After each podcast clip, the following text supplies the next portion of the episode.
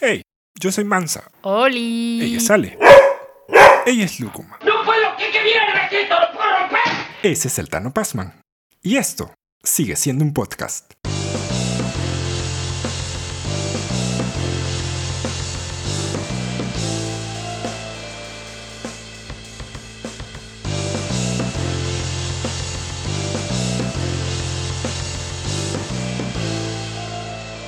¿Seguimos?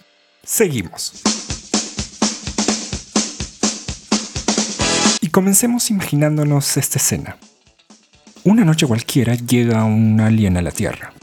Su nave se detiene encima del jardín de tu casa. Una luz en la ventana te hace levantar. Fuiste en busca de un abrigo, encendiste un cigarrillo y ahí lo ves. A paso muy lento se acerca y en tu parálisis escuchas una voz que te dice, venimos desde Marte. Y luego de eso te dicen, a ver, quiero escuchar rock latino. ¿Cuál sería el primer disco que les haces oír? O tal vez una mejor pregunta sería, ¿qué escucharían esos marcianos si se estrellan en la casa de Gustavo Santaolalla?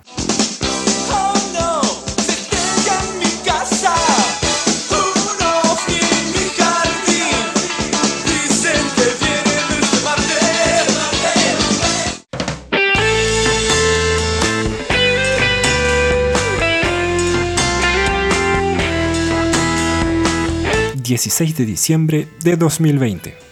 Fecha crucial para nuestra región. Toda Latinoamérica volvió a hablar de rock. El motivo, Rompan Todo, documental de 6 episodios. El autor, Netflix, la empresa de streaming. La mente detrás de esta operación, Gustavo Santaolalla, productor musical multipremiado. Mm, No exageramos, ¿no? Es decir, seguro no toda Latinoamérica volvió a hablar de rock pero creo que sí es cierto que rompan todo. La historia del rock en Latinoamérica, ese es el título del documental, pues no habla de toda Latinoamérica. Y nos gustaría empezar por ahí, pero ya volveremos a eso. Antes de hablar de lo que se está hablando, de lo que se habló en ese documental, bien podríamos realizar un interesante ejercicio, es decir, hacernos esa necesaria pregunta. ¿Qué es lo latino en el rock en Latinoamérica. ¿Quién lo trajo o lo impuso? ¿De dónde y a quiénes? ¿Cómo y por qué? Y especialmente cuánto tiempo duró.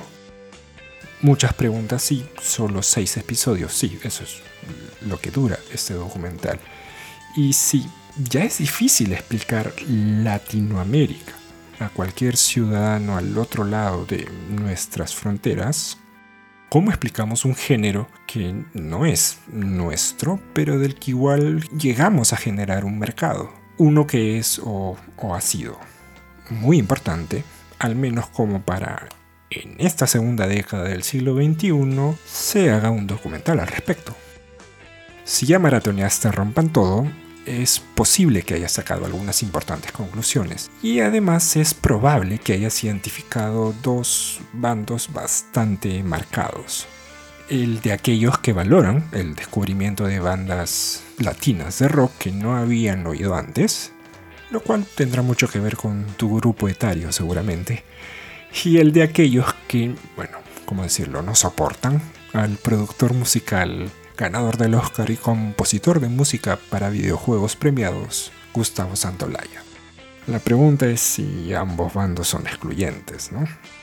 Sobre el primero, es natural entender que aquel fan del rock y de la música hecha en esta parte del planeta tiene mucho que destapar y consumir. Eso es bueno. Así que someterse al playlist del documental creo que es el punto de partida idóneo para esa tarea es más bien del otro lado, donde parece que todo se complica un poco. Que porque unos sí y otros no, que porque sale este más y el otro menos, que yo quiero ser la ficha azul y no la ficha roja.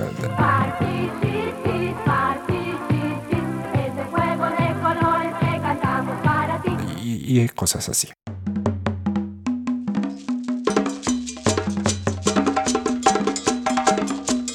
Aunque quizás hubiéramos esperado algo distinto, aunque no tan diferente a lo que hemos visto, sé que suena poco contradictorio. La presencia recurrente de Santolaya en todo el metraje se comprende toda vez que se sabe que cumple además una función de productor ejecutivo. Así que los criterios de selección y descarte han pasado, entendemos, por su visto bueno y por un tamiz ligero en la dirección de Piqui Talarico.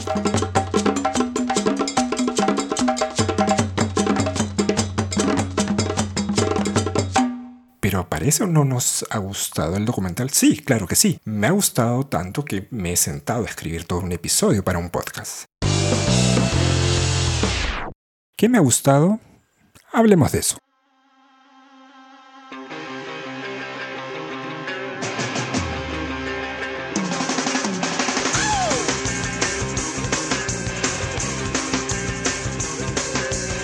Me ha gustado ver y confirmar que un rockero siempre sabe reírse de sí mismo. Los que no saben hacerlo, la verdad la gran mayoría de veces son los fans. Aquí podemos ver que hay músicos mm, cerebrales, obstinados, enseguecidos por su genio y los halagos, y que también dicen dos o tres cosas interesantes, ¿no? Eh, bueno, podrían decir más, pero Cocaine's a hell of a drug. Y de ellos en realidad prefiero escuchar más sus producciones, por supuesto. Pero a mí siempre me cae más simpático el que no se toma tanto en serio. Y podemos ver a algunos de ellos en Rompan Todo. ¿Qué más me ha gustado?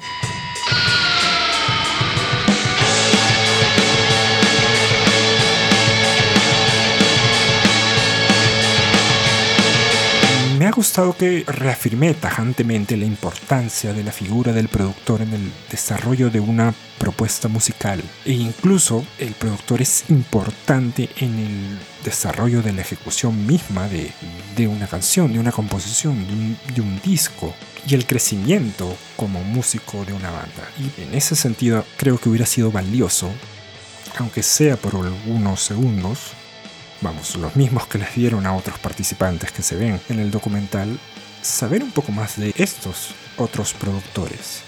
Ninguno de los que vimos ahí, ni- ningún músico, ningún artista, cogió una guitarra, se sentó en su cama y en dos días abrió la puerta de su cuarto y dijo, listo, tenemos un hit, ¿cuándo cobramos?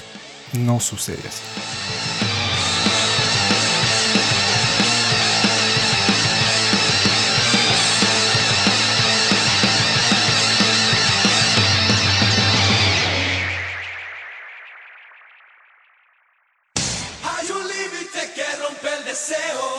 Gustado que salga alguien como Beto Cuevas de la ley Algo nuevo que va más allá. y que diga sin tapujos que quería ser famoso con el rock and roll.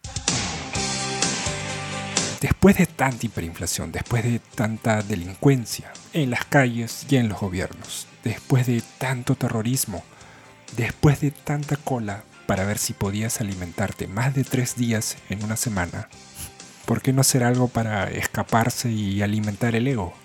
¿No? Si no con sexo y drogas, ¿qué queda? Hay un límite que cruza el placer carnal. Y eso es amar. Y eso es amar. Y me ha gustado que nos haya dejado con algunas dudas sobre el futuro.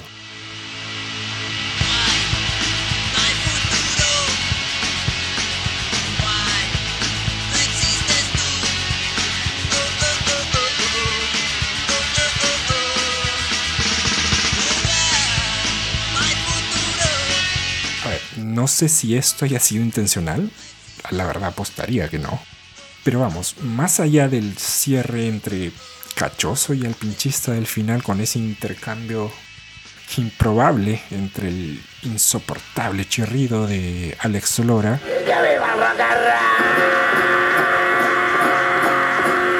y ese balbuceo subtitulado de Charlie García, el verdadero cierre del documental se selló con las palabras de un lúcido Pedro Aznar.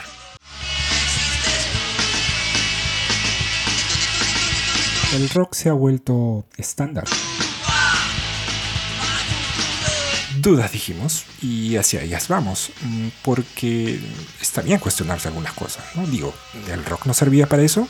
Ey, los mismos protagonistas del documental lo mencionan en varios momentos. Claro, puede parecer una retórica que episodio a episodio termina desgastándose. No sé, entonces si estos seis episodios solo han servido para que la gente, cito, otra vez escuche rock, mm, creo que bastaba solo con un playlist bien nutrido, ¿sí? Pero dejemos que las canciones hablen por sí solas.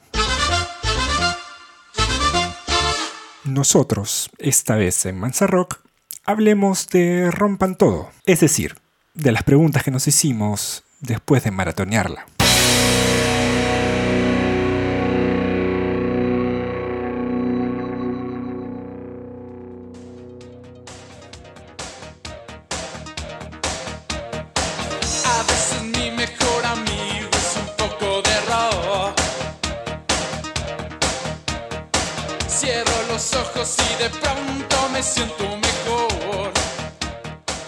Rompan Todo sigue una cronología mm, ordenada de acuerdo a lo que su producción ejecutiva ha considerado como el primer muestrario real de rock en esta parte del planeta. Y según ellos, todo parte en la tierra de y con Enrique Guzmán, aunque sin ahondar tanto de manera biográfica. Es decir, eh, nunca nos enteramos por qué estos músicos de los 50 y luego de los 60 y así se hicieron eso, músicos. Simplemente ahí estuvieron, ubicuos, dispuestos, casi como si espontáneamente hubieran decidido hacer rock. Eh, ok, de ahí en más, el relato se construye en base a una concatenación de testimonios de protagonistas importantes de varias partes de nuestro continente, eso sí, decididamente con mayor metraje para dos países, Argentina y México. Este orden es alfabético, por si acaso. Luego de muchísimos minutos y algunos episodios se perciben ciertas omisiones estratégicas. Supongo que porque el mercado al que apunta la producción se siente satisfecha con el pauteo que el logaritmo de Netflix habrá sugerido, o porque ciertamente Santolaya no encontró potencial musical y comercial alguno en los no incluidos una vez que el rock en español se convirtió en un boom. A ver, el rock and roll es un negocio y alguien tiene que hacerlo. Generalmente un sello, idealmente transnacional. ¿Con quién lo hace? Con el público. ¿Dónde? En una escena. Una que consume, que lo haga en cantidad y que arroje como resultado un mercado que provoque que algunos de estos actores se vean en la necesidad de inmiscuirse en ella para detectar su next big thing, ¿sí? Nadie cose sin hilo. Y un productor no produce si no ha detectado el potencial que su industria demanda para subsistir. Dicho esto, ¿cómo se responde la pregunta ¿qué pasó con el resto de escenas? Pues parece que Santolaya y Talarico se toparon con algunas islas que no supieron integrar a este gran archipiélago de seis episodios que ellos optaron por registrar. Su rompecabezas latino al que no le han faltado figuras, sino que más bien le encontraron piezas para otro set.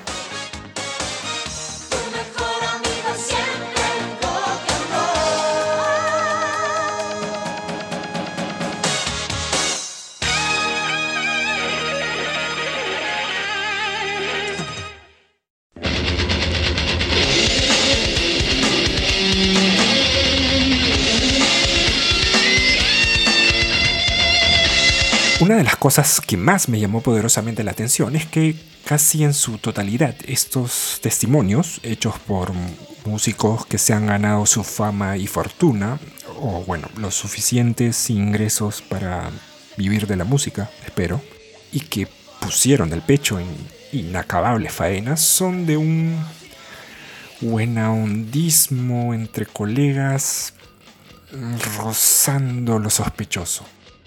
Eh, quizás por eso, por ejemplo, la mofa de Andrea Echeverry a los gustos de Héctor Huitrago, ellos integrantes de Aterciopelados, resulta hasta refrescante.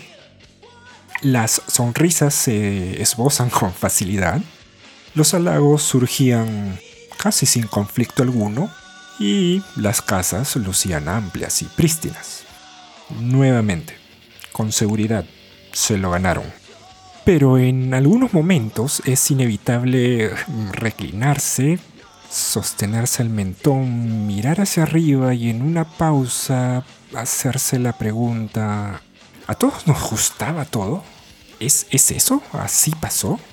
Pero por sobre todo esto, ¿tengo derecho yo, un baterista de un grupo sin éxito comercial en su propio país o incluso en su ciudad, y que también vivió una dictadura, un sismo y una que otra crisis, ¿puedo siquiera ser el amago de cuestionar todo eso?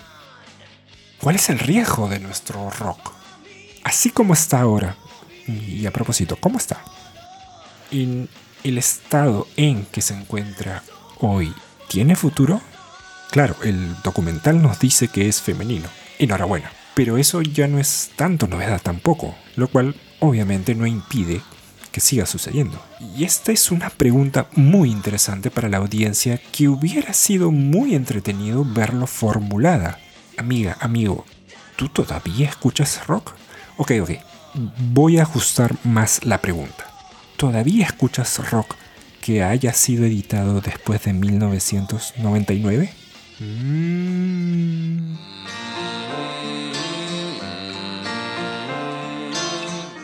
A ver, Mi gente, ustedes, el rock latino es eso lo más grande de mundo. que ha existido en la cabeza de los involucrados y lo explican dependiendo de dónde provengan ellos y qué escuchaban en ese momento crucial de su profesionalización o vamos, del momento en que se involucran en todo esto. Y es claro que esa bisagra entre la motivación idílica y la motivación netamente pecuniaria hacia el rock latino la encarna esa banda por la que todos quienes están metidos en este negocio apostaron.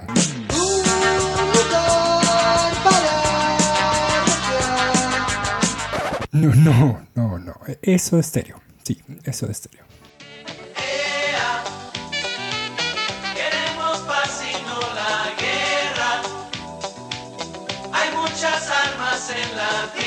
Y sí, junto a Maná, deben ser las bandas top of mind del género en nuestra región. Incluso, apostaría, son las bandas de rock más reconocibles de la gente que no escucha rock. Lo cual explica también la presencia de Fer en este documental.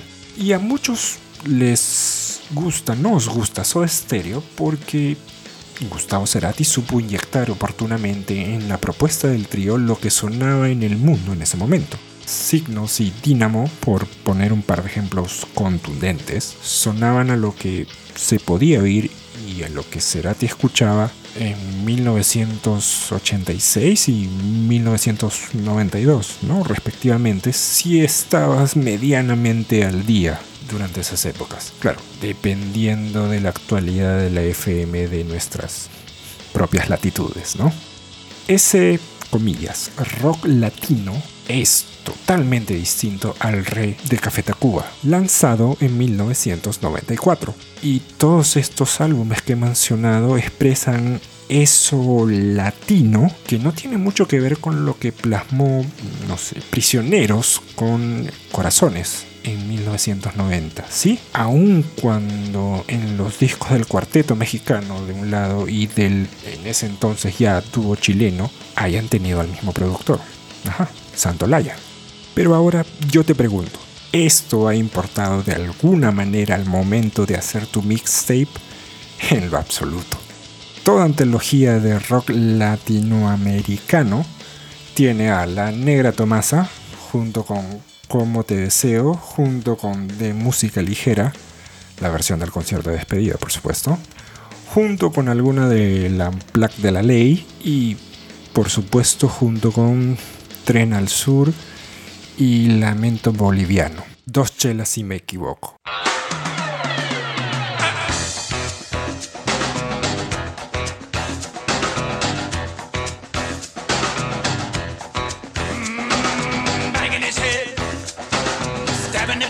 Lo que sí resulta curioso, mm, más allá de mi entusiasmo personal por verlo ante cámaras, es la participación de David Byrne, aunque en verdad no debería ser una presencia tan inesperada, ya que el ex Talking Heads siempre ha buscado ser como era un facilitador del encuentro de culturas, como alguna vez leí por ahí.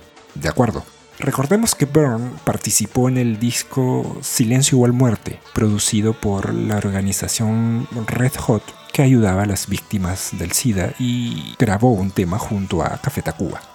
Dicho esto, era evidente que la explosión del rock latino como mercado necesitaba literalmente un canal de difusión más allá de lo radial. Algo que juegue con esa idea de no hay fronteras porque compartimos los mismos orígenes e incluso las mismas taras. Así, en TV Latino también se ganó inexorablemente su momento en Rompan Todo. Ahora, recordemos que si bien Ruth, Alfredo y otros recordados VJs hicieron lo propio para hacernos sentir todos juntos como hermanos, en algún momento sus ejecutivos tuvieron la interesante idea, espero que se haya notado el sarcasmo, de dividir a sus audiencias por regiones y emitir señales solo con videos de grupos de esas zonas, lo cual se extendió a las premiaciones de rigor. Así que, si esa banda de tu país que se llevó sus lenguas a casa en los MTV Awards latinos, o como se haya llamado para este continente, no apareció ni un instante en el documental, es porque seguramente Santa Olaya y Talarico consideran aquello como una anécdota claramente sectorizada y que no les suma para el cómputo final de la escena latina. Se sabe que business son business, pero no se sabe exactamente qué es lo latino en Rompan Todo, ¿no? Y ese es el meollo del negocio. Todos lo usaron o se sienten representados en ellos, sea por ideología, convencimiento porque su disquera sí lo dispuso para efectos del metraje.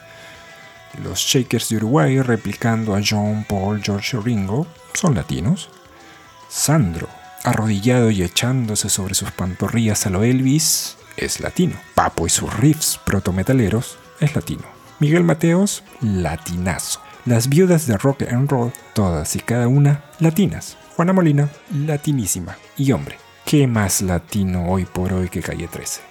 Todos transitan esa senda, todos llevan esa sangre en sus venas. Si el rock siempre fue un crisol de influencias, o sea, un guitarrista blanco escuchó a un blusero negro y dijo, come on, I can do that.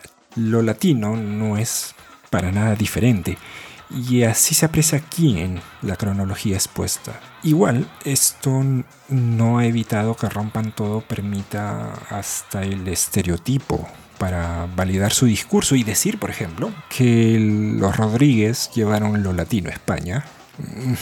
O, como ya vemos, el mismo hecho de jerarquizar movimientos y escenas musicales en las que el productor y protagonista ya nombrado puso sus manos en las perillas.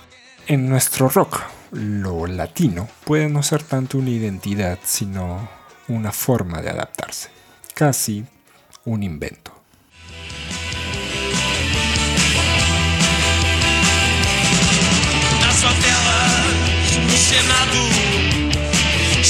Pra todo lado.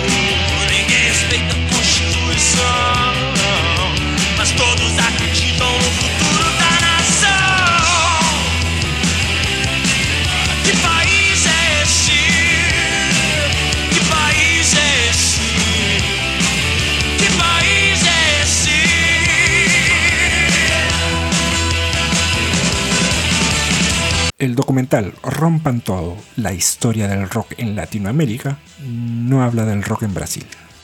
Mm, mm, ah, ah.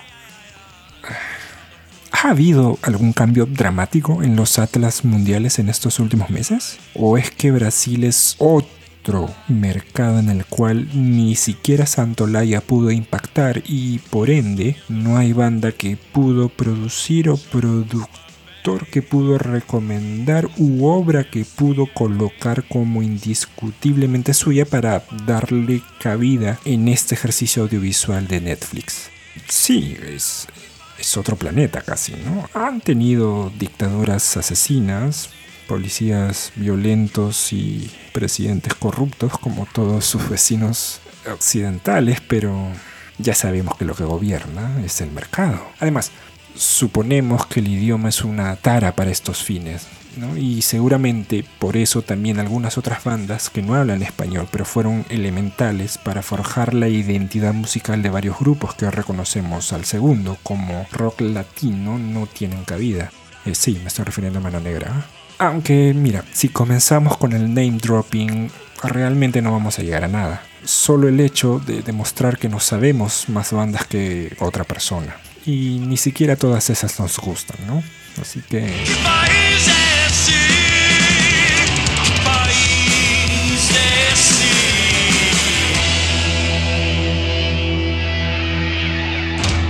El final del episodio 6 preocupa, nos deja inquietos.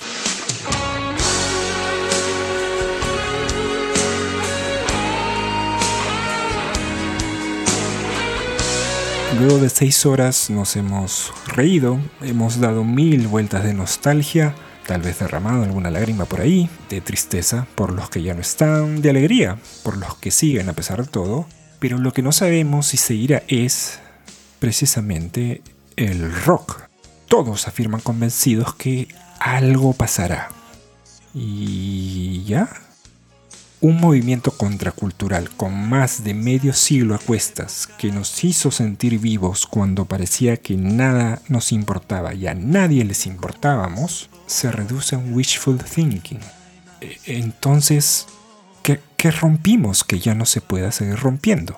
¿O qué otra cosa podemos encontrar para seguir rompiendo? No sé, no quiero creer que la profesionalización en el rock nos ha conducido a esto. A brindar con shots de tequila recordando otros buenos tiempos, porque no parece que les vaya tan mal en estos.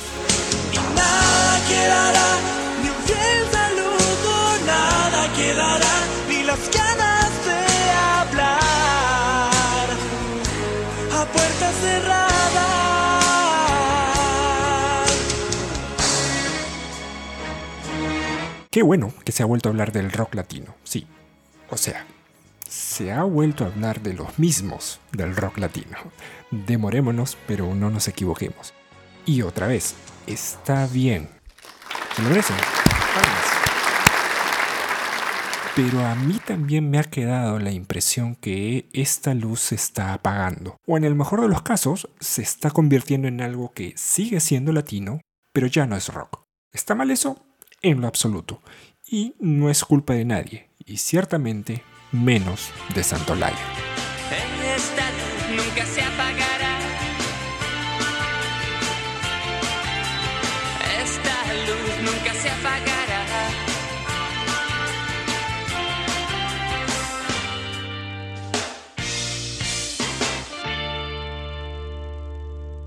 Hoy hemos hablado de lo que se habla, de lo que se habló. No, eh, espérate, ¿cómo? Hoy hemos hablado de Rompan Todo, la historia del rock en Latinoamérica. El documental que no parece, pero sí nos entretuvo. Pero sobre todo, con o sin intención, nos deja pensando si es que se podrá escribir más sobre el futuro del rock latino, o el rock en español, o el rock en Latinoamérica, o como sea que le llamemos a nuestro rock, o si simplemente tendremos que volver a coger nuestros discos, voltear a ver la contraportada o leer el librito interno y decirnos, mira, productores, los de mis tiempos.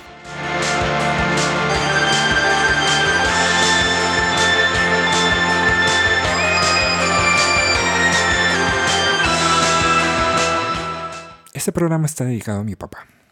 No sería un fan de la música si no me hubiera prestado su radiocaseta aquella noche, una de tantas en las que no podía dormir. Se acercó a mi cama y a oscuras sintonizó una radio rock y la colocó en mi almohada. Me pegué a varios grupos esa noche. A algunos los sigo escuchando hasta hoy. Gracias por el rock viejo.